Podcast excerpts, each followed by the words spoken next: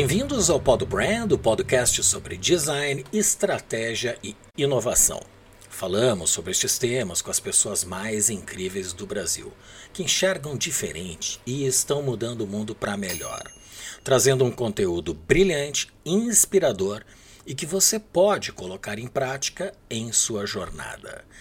Sou Maurício Medeiros, designer e empreendedor, entusiasta do conhecimento e autor do livro Árvore da Marca, que traz um conjunto de ferramentas originais e simplifica a forma de aprender e realizar processos de branding pessoal e corporativo.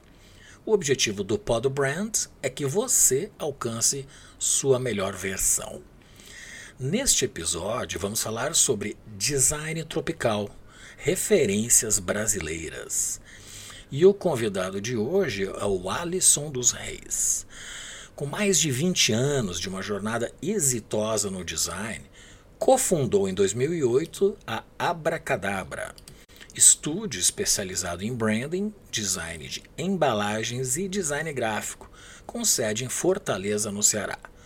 Recebe mais de 30 prêmios nos mais respeitados festivais de design do mundo como IF Design Award, Red Dot, Prêmio Abre de Embalagem Brasileira, além do Brazil Design Award. Ele também é palestrante e jurado habitual em prêmios nacionais e internacionais, como o Elojo, Prêmios Lusos e o próprio BDA. Foi vice-presidente da Câmara Setorial de Economia Criativa do Estado do Ceará entre 2020 e 2021 e ainda se dedica como diretor da AB Design, Associação Brasileira de Empresas de Design. E também preside a Associação Ceará Design. Alisson, seja muito bem-vindo. Obrigado, Maurício. É um grande prazer estar aqui com você, conversando sobre esse tema tão apaixonante que é o design, que a gente se dedica há tanto tempo. Fiquei muito feliz com o teu convite espero que a gente possa trocar várias ideias sobre é, design, inovação, estratégia e sobre esse tema tão interessante que você traz aqui para a gente conversar hoje. Excelente, Alisson. Nós é que agradecemos a aceitação do convite. Vai ser, sem dúvida, esclarecedor, porque o design por si só uh, tem várias dimensões. Mas a inspiração que leva ao design para uma agência de design, um estúdio, uma empresa uh, especializada como a Abracadabra, que não está no eixo Rio-São Paulo, uh, sobretudo com sede no Nordeste, traz um olhar muito próprio da brasilidade. E é disso que a gente vai abordar com mais profundidade. Uh, o Brasil tem dimensões continentais e a imagem associada do Brasil é basicamente a Amazônia e a tropicalidade. A Abracadabra uh, tem se destacado por expressar nos projetos uh, o design tropical, se inspirando nas referências brasileiras, que alimentam este processo criativo. Aí eu te pergunto: como você define as propriedades deste design tropical da empresa e quais são as fontes de inspiração para esta brasilidade no resultado dos projetos? Olha, é... ser, ser brasileiro por si só é uma coisa super, super rica, né? Acho que você que está fora, fora hoje do Brasil, acho que já há muitos anos já fora do Brasil, consegue enxergar até isso de uma forma um pouquinho diferente da gente, né, com aquele, aquele olhar de quem de quem está de fora. E a gente sabe disso, conversando com outras pessoas de outros países, a, a, a imagem que eles construíram é, sobre o Brasil.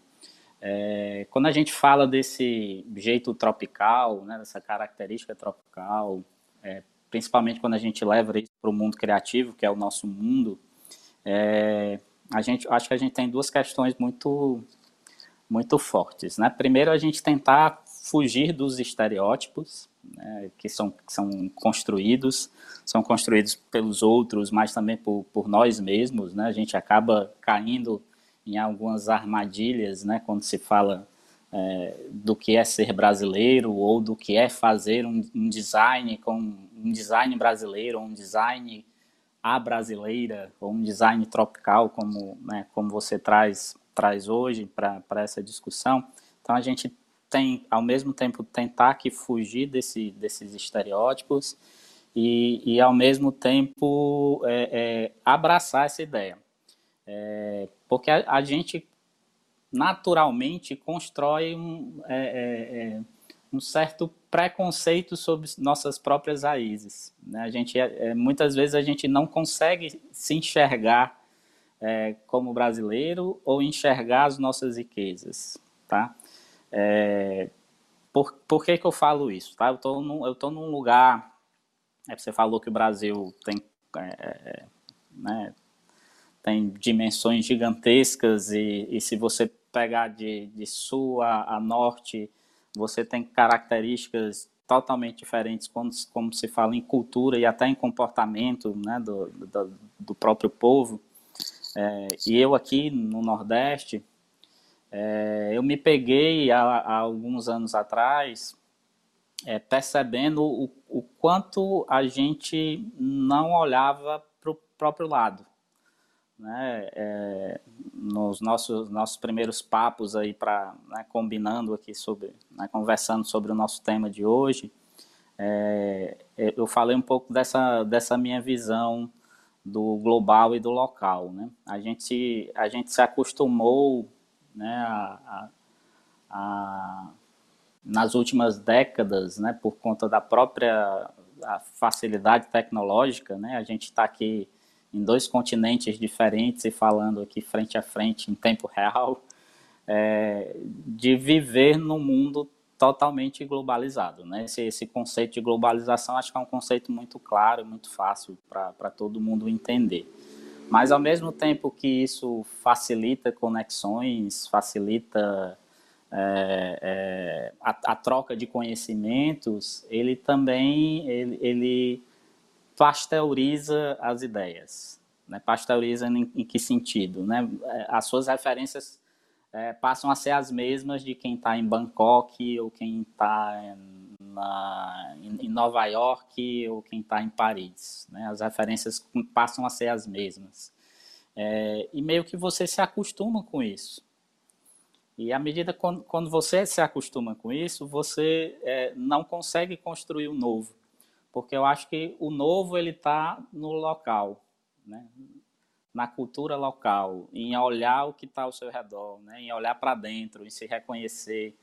É, eu acho que esse design brasileiro, esse, esse design tropical, é, ou esse design com alma, né, que a gente costuma chamar aqui né, dentro do escritório, ele parte muito desse, desse despertar é, por esse reconhecimento do que está ao seu redor, né, de você começar a enxergar o que está à sua volta. É, eu moro em uma cidade, você teve, você teve a oportunidade de conhecer Fortaleza alguns anos atrás, que eu lembro, né? A gente recebeu aqui.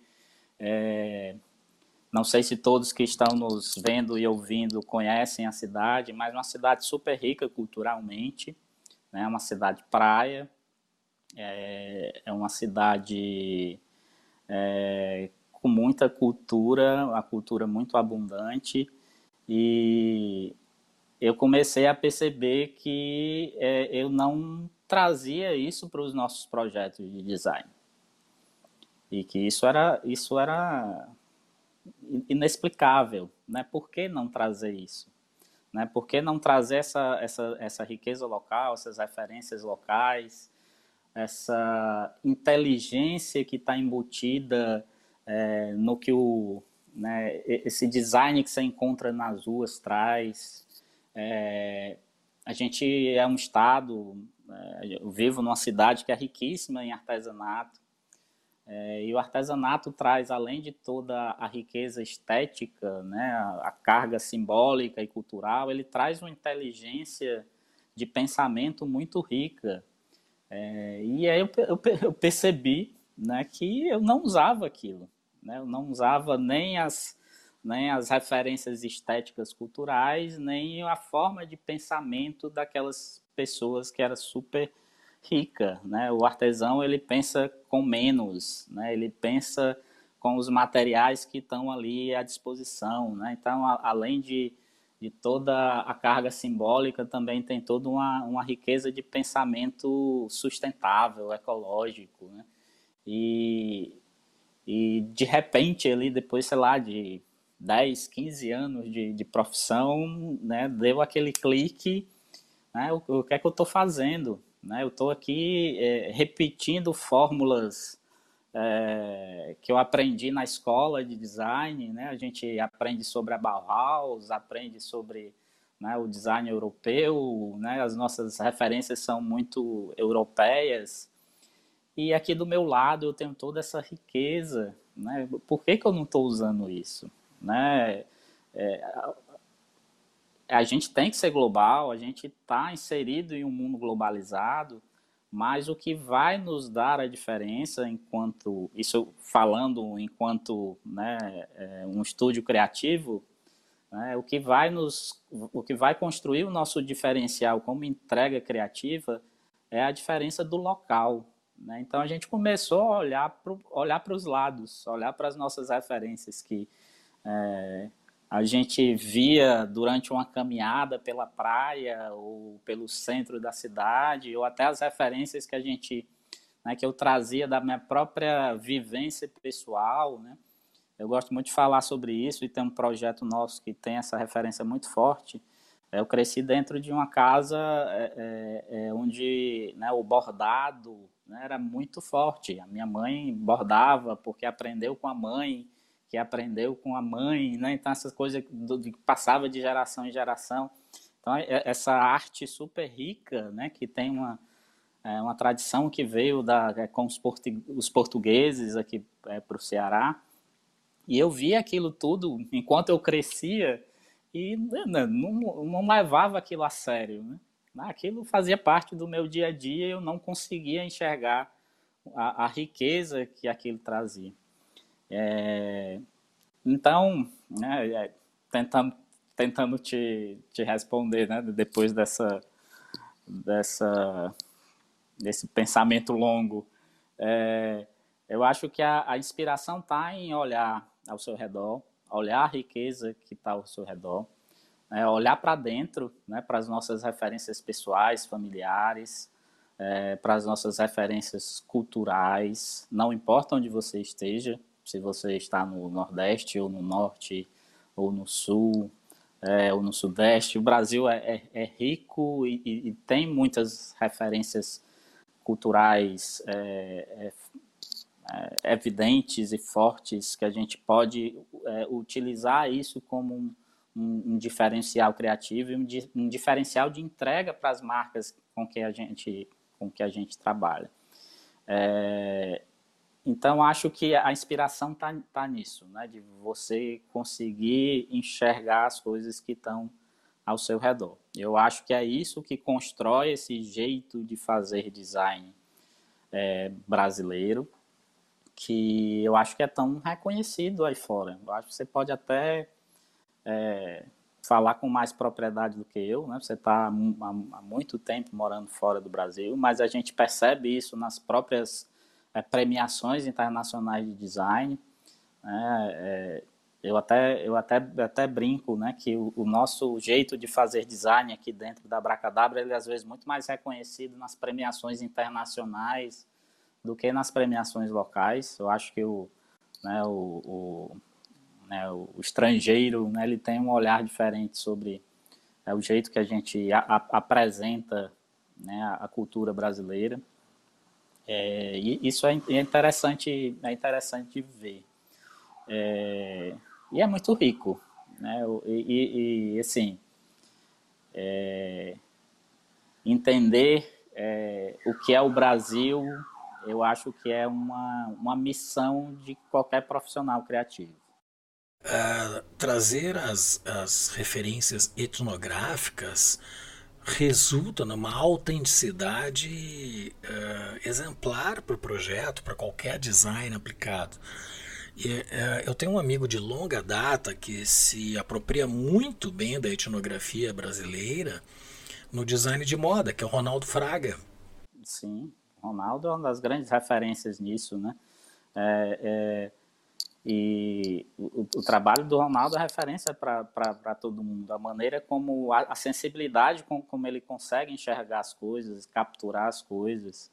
E é um trabalho muito sério, né? um trabalho que envolve pesquisa, aprofundamento. É, né? ele, ele, ele vai para os lugares, ele conversa com as pessoas.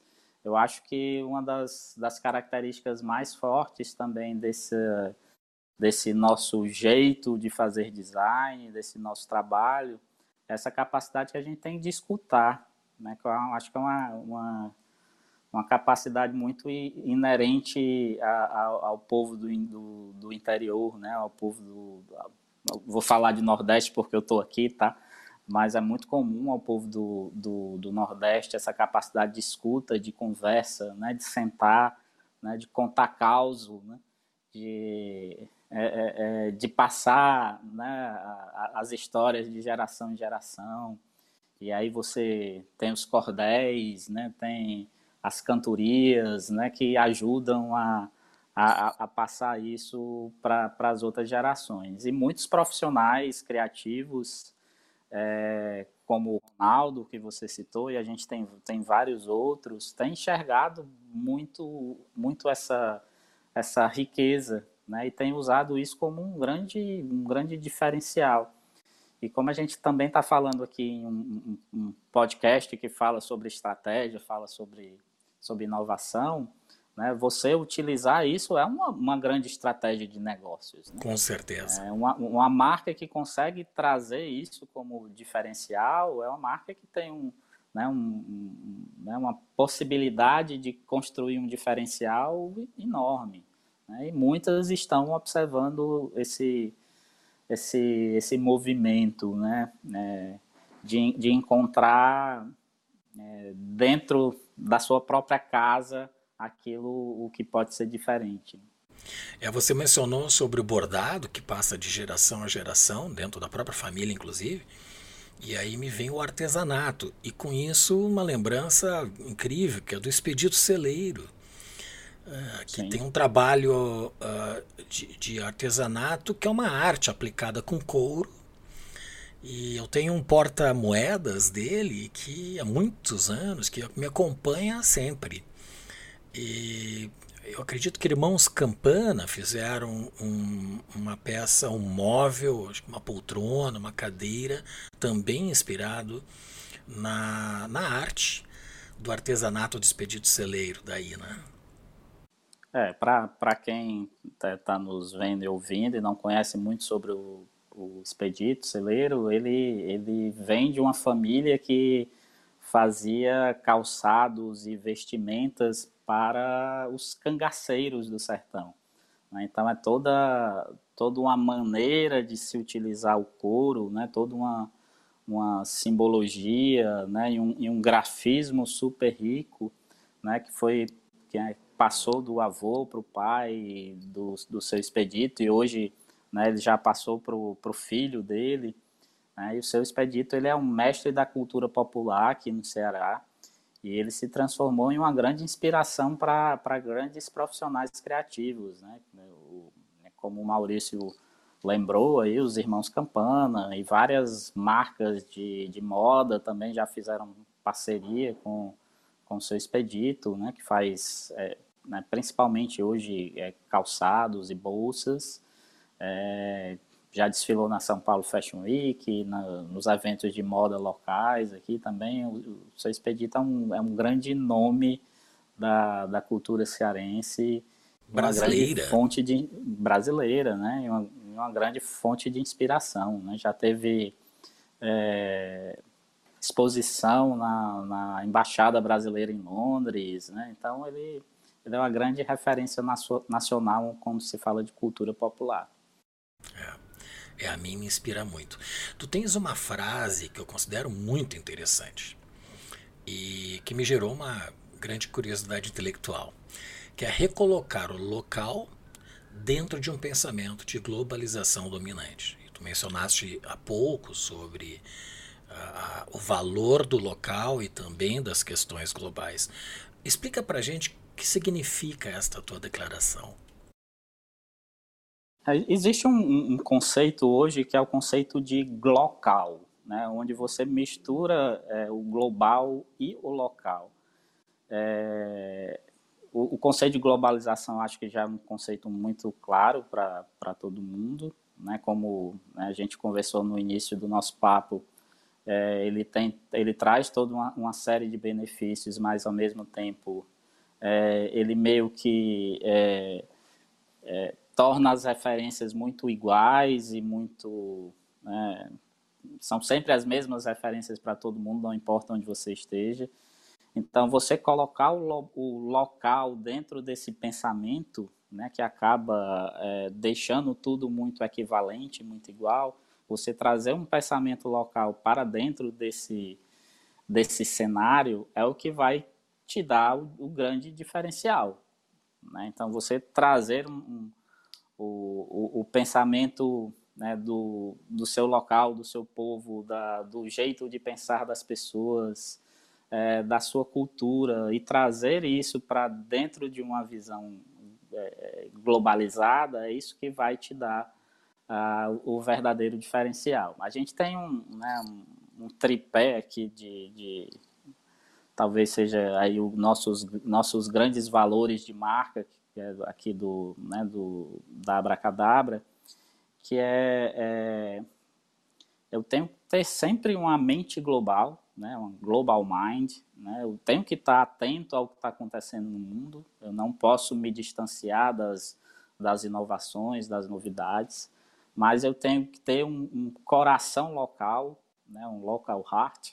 Eu tenho que estar é, é, é, em sintonia com o lugar onde eu vivo, né? Eu tenho que sentir o lugar onde eu vivo e tenho que ter uma, uma alma humana, né? Então é o global mind, local heart e human soul. Né? Eu tenho que ter essa, é, eu tenho que no final das contas entender que eu sou humano, é, então eu tenho que estar atento né, a, a, né, aos valores de, de sustentabilidade, é, tanto financeira quanto ecológica, né? Então, trazer o local para dentro desse pensamento global é exatamente isso. Eu entender que eu, eu vivo em um mundo, em um mundo que é, é cada vez mais conectado, que é cada vez mais tecnológico e que as inovações são cada vez mais rápidas. Então, eu não estou fugindo nem virando as costas para isso, mas ao mesmo tempo eu tenho que entender que eu tenho que ter um, um coração local, né? Eu tenho que sentir o que está à minha volta, né? Eu tenho que aprender com o meu povo e com a minha casa. E é exatamente você juntar essas duas coisas que vai me levar a um lugar novo. Né? Não é nem eu é, ser é, é, é totalmente globalizado, nem totalmente é, local, mas é eu juntar essas duas coisas. É isso que vai me, me ajudar a construir é, um caminho que aponta para um lugar diferente. É muito interessante a, a definição desses três pilares que sustentam a estratégia da Abracadabra, porque reforçam toda esta este olhar né, humanizado do design com a, a, inspiração etnográfica né, e um pensamento competitivo global. É muito, muito interessante. Uh, tu tens uma outra declaração que também me chamou muita atenção Uh, uh, você diz, abre aspas, o Brasil, especialmente o Nordeste, tem dificuldades em se reconhecer. Aí eu te pergunto, quais são essas dificuldades e como superá-las? Acho que principalmente a gente, é, é, assim, para quem não conhece muito a Abracadabra, é, é, é um estúdio que vai completar agora em janeiro de, de 2023 15 anos de atividade.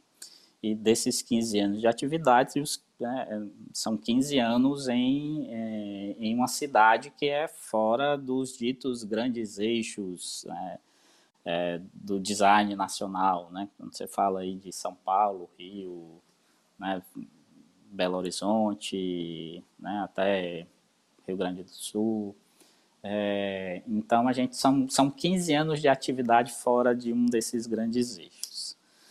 É,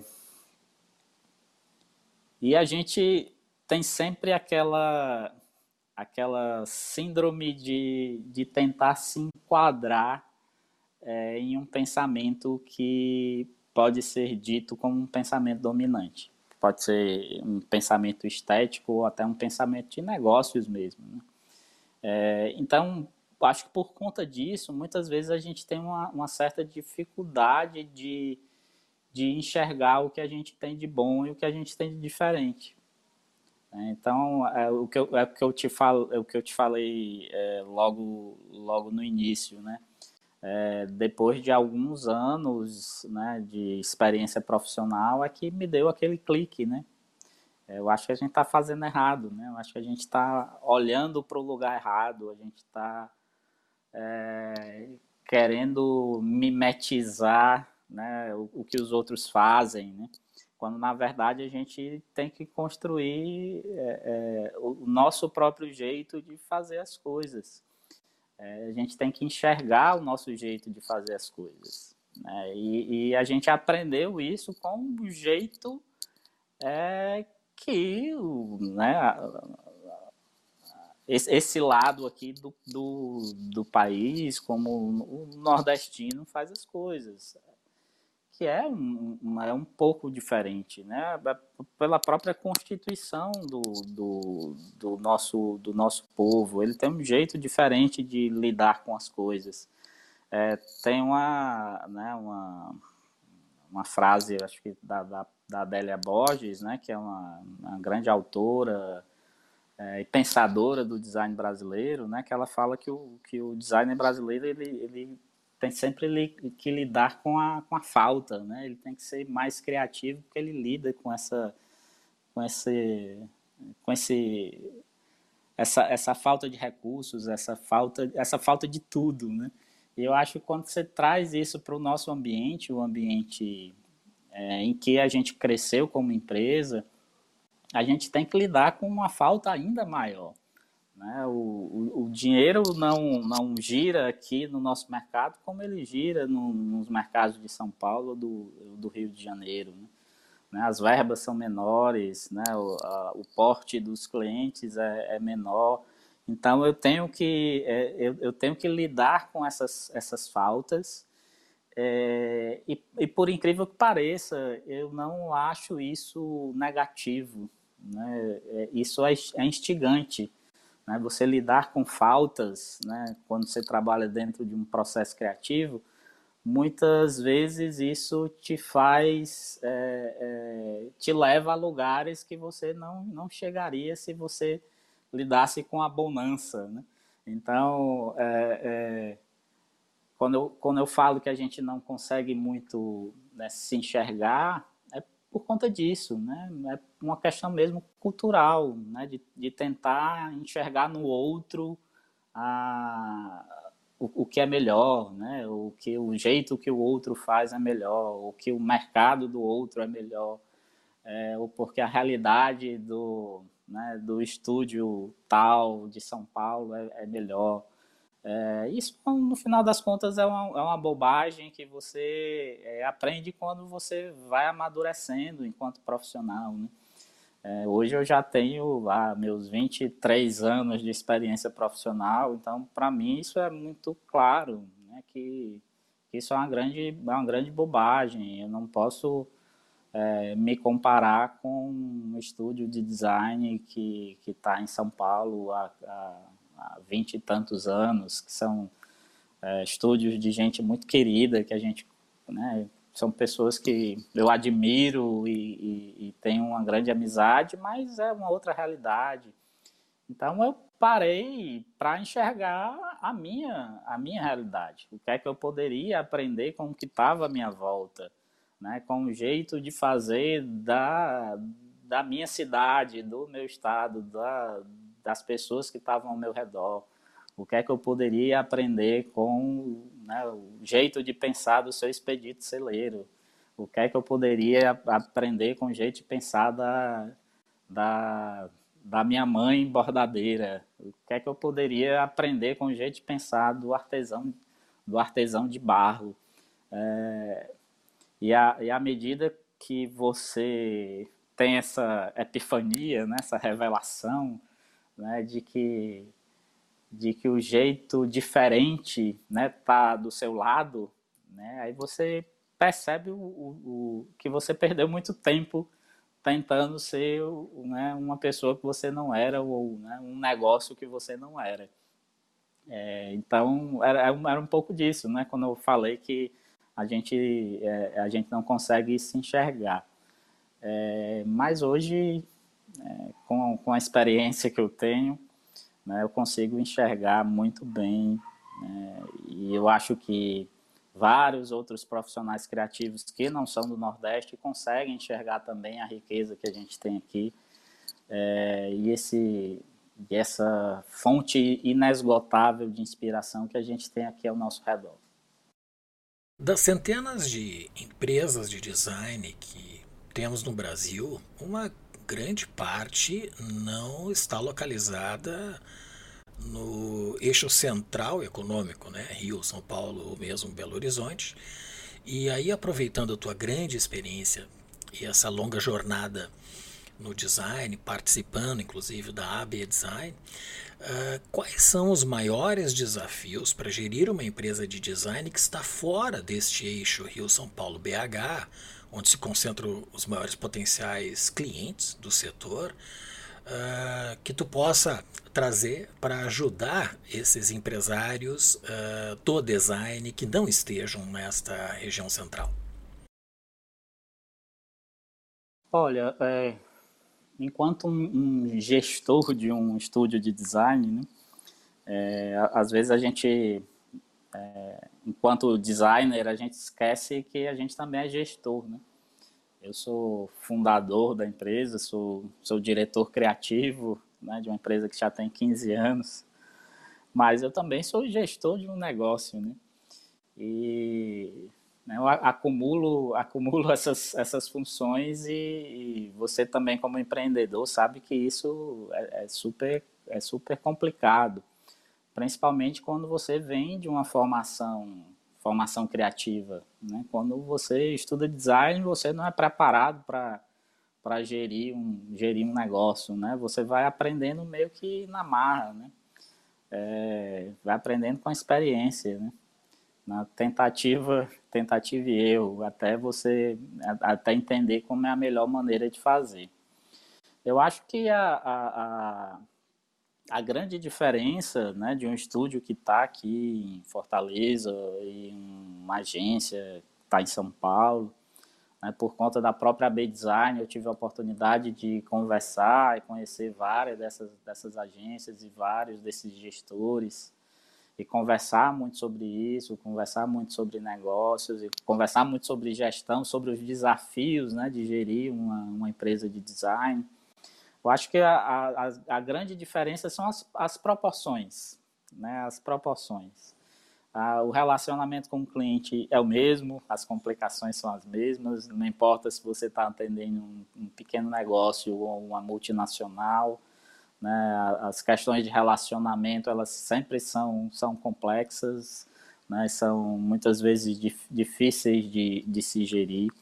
Então você tem que lidar muito com as diferenças de proporções, principalmente proporções financeiras. Né? Então eu, eu, lido aqui com projetos é, é, de valores muito inferiores aos, a valores é, de agências que estão no eixo Rio São Paulo, né? por uma questão mesmo de, de poder, poder econômico. Né? Então eu lido eu lido com o mercado, falando do mercado cearense, que é um mercado muito é, voltado para o comércio, ele é um mercado muito menos industrializado do que né, o mercado é, de São Paulo e do Rio, até do sul do país. Né? Então, eu tenho uma quantidade de indústrias bem menor. Essas indústrias que eu tenho aqui são indústrias, a grande maioria, de, de médio e pequeno porte, e aí é, é, é um pouco do retrato é, da nossa própria carteira de clientes hoje, né, que são a, grande maioria são empresas de alimentação. Né? Então, tem uma indústria de pequeno e médio porte do setor de alimentação muito, muito forte aqui no, no estado, mas é um estado muito comercial ainda, né? é muito focado no comércio de serviços e de pequeno e médio porte. Então, são, eu lido com, é, é, com projetos de valores muito pequenos, então as margens de lucro são menores, as dificuldades de gerenciamento é, são, se tornam maiores e mais desafiadoras porque eu lido com valores bem menores que eu lidaria, por exemplo, em projetos né, no, no eixo Rio-São Paulo, por exemplo. Mas, assim, pela experiência das, das minhas conversas com vários gestores de grandes agências, os outros desafios são exatamente os mesmos né, as mesmas dores de cabeça né, com clientes e com funcionários, que mudam um pouco são as proporções, é claro. Né? Eu falo de, de um projeto de 100, eu vou para lá eu falo de um projeto de, de mil, né? então as proporções financeiras são diferentes, mas é, a, a raiz dos desafios são exatamente as mesmas. É o que diferencia a escala, né? Eu, é, eu recomendo para os Prod Branders que assistam dois episódios que, que já ocorreram que tratam bastante sobre a gestão, especificamente em empresas de design. Um deles foi com o Gustavo Gelli, Sim. da Tátil Design, Rio de Janeiro, e o outro com o senhor Fernando Faria, da Pan de Design de São Paulo. O seu Fernando, dois, inclusive... Dois grandes amigos, né? Já tive a oportunidade de conversar muito com os dois sobre isso, aprender muito com os dois. Né? Então, vale a pena, sim, assistir esses dois episódios. É, foram aulas de, de gestão, propriamente dito. Inclusive, o seu Fernando criou um sistema que ajuda a gerir o processo todo dentro de uma empresa de design, né? Exato. Alisson, chegou o momento do pinga-fogo são três perguntas que eu faço a todos, é literalmente pingando fogo aqui no, na tela, né, para quem está nos vendo. Então, essas perguntas eu faço a todos os convidados. A primeira delas: quais são as virtudes do empreendedor de sucesso? Olha, Maurício, é, depois de 15 anos de negócio, eu acho que a, a, a principal das virtudes é a resiliência é, e a capacidade de reinvenção. É, você ter um negócio no Brasil durante 15 anos, você tem que ser muito resiliente, você tem que ser muito forte e você tem que ter uma capacidade muito grande de se reinventar. Né? Porque você, é, eu em 15 anos, 15 anos passei por vários Brasis diferentes, é, por vários momentos diferentes. É, então eu tive que me reinventar várias vezes. Né? A gente acabou de sair de um momento de, de pandemia, né? Que, que a gente teve que reinventar a forma de trabalhar, é, passar por crises econômicas incontáveis. Né? Então, você tem que ser.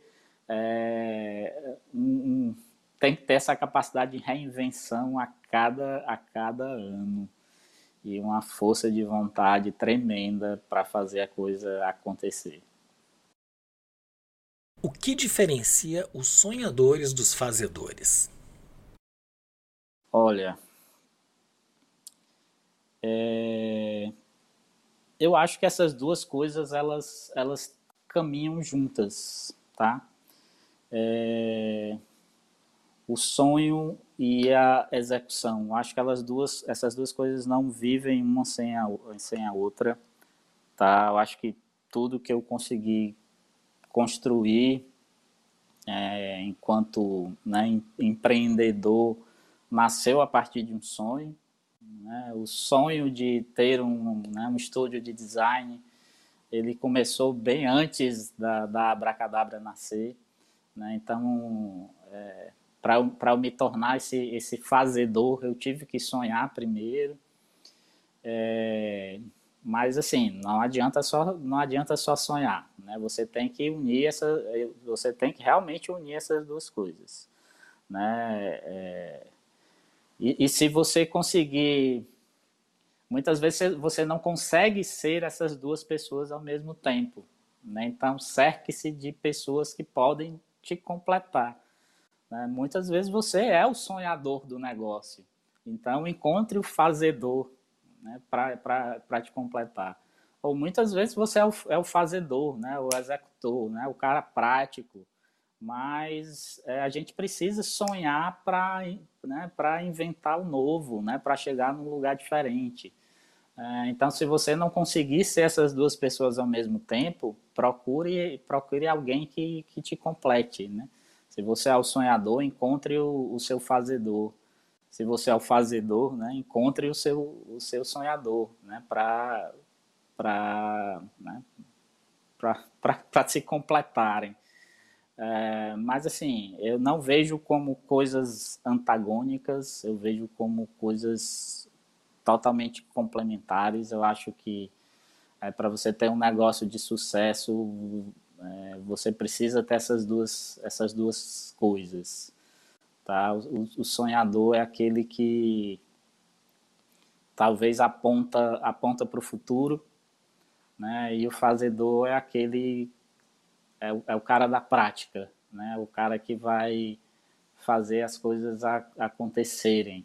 Né? Então, assim, é, é, o, é o time perfeito, né? Unir essas duas pessoas dentro de um negócio. Muito bom. E a última, o que é design? O que é design? Né? Acho que essa é a pergunta de milhões. É... E aí eu vou responder um pouco, até falando um pouco da, né, da origem do nome do meu negócio, né, que, né, que se chama Abracadabra, né, esse nome tão lúdico, né?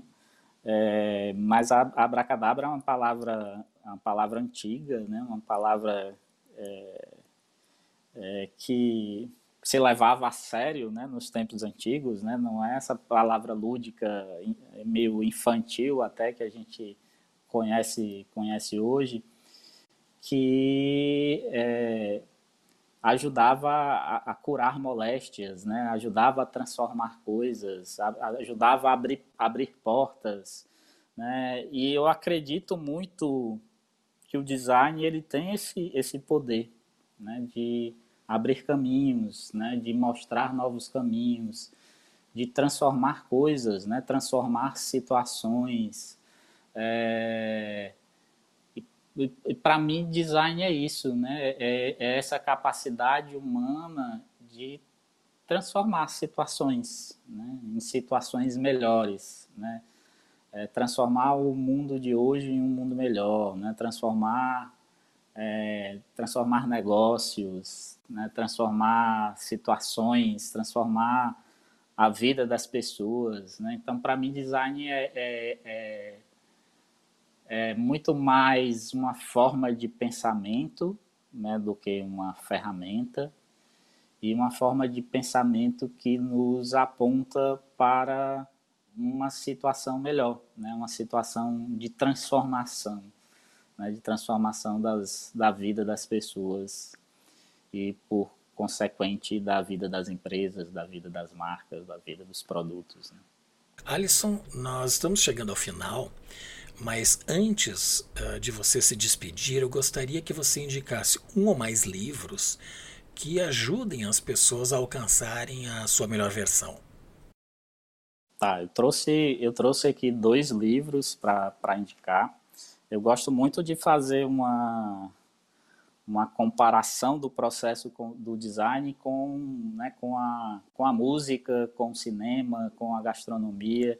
Que são processos muito semelhantes. Né? Eu acho que são processos que unem ao mesmo tempo é, a necessidade de um apuro técnico, de um preparo, né, de um planejamento. Né? Quando você vai fazer um, é, um disco ou produzir um filme ou quando um chefe de cozinha vai criar o cardápio né, do, do seu restaurante, eu acho que ali se envolve muito essa, essa, esse sentido de projeto que o design também tem, e ao mesmo tempo uma carga de, de sentimento muito forte que a gente também tem que trazer trazer para o design. Então, eu gosto muito de sempre fazer essas analogias do design com, com a música, o cinema e a gastronomia.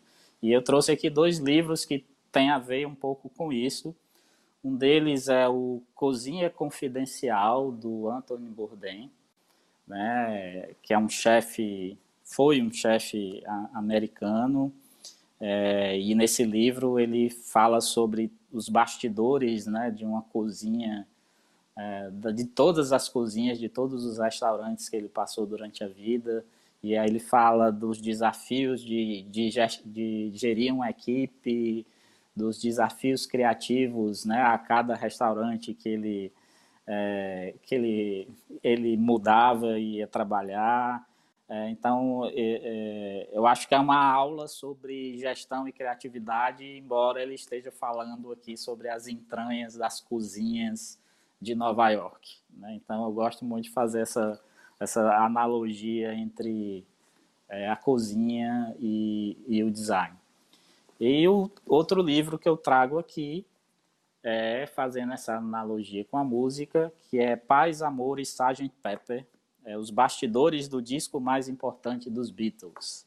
Né? Um livro escrito aqui pelo George Martin, que era o produtor dos, dos Beatles, e nesse livro ele conta todos os, todos os bastidores da criação do disco Sgt. Pepper, né, que foi, para quem conhece música e é fã dos Beatles, foi um disco revolucionário, né, que mudou a história da música e a história dos Beatles. Né? Então ele fala também sobre todos esses desafios criativos, os desafios de produção, né? as inspirações das músicas, a relação né? entre a, equipe criativa, né? que eram, eram os próprios Beatles. Né? Então é, eu, eu, acho que é, é, é, tudo muito parecido com o design. Né? acho que eu posso estar sendo um pouco pretencioso em comparar aqui o design com a música ou o cinema, mas eu acho que tem, tem tudo a ver. Eu acho que esses livros são super, super ricos né, e vão melhorar um pouquinho a vida de vocês. Muito bom. Uh, só reforçando, o link para que as pessoas possam acessar uma plataforma de compra de livros estará no site do podbrand.design. Alisson, eu te agradeço muito uh, toda essa tua experiência que nos passa aqui hoje. Muito obrigado por ter participado do Pod Brand e te parabenizo então antecipadamente pelos 15 anos da Abracadabra.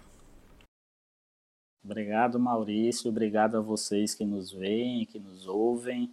É um grande prazer estar aqui conversando com vocês. Espero que vocês gostem do papo. Com certeza. Um grande abraço. Te convido a comentar e avaliar este episódio, fazer sugestões, propor novos temas e também enviar suas perguntas.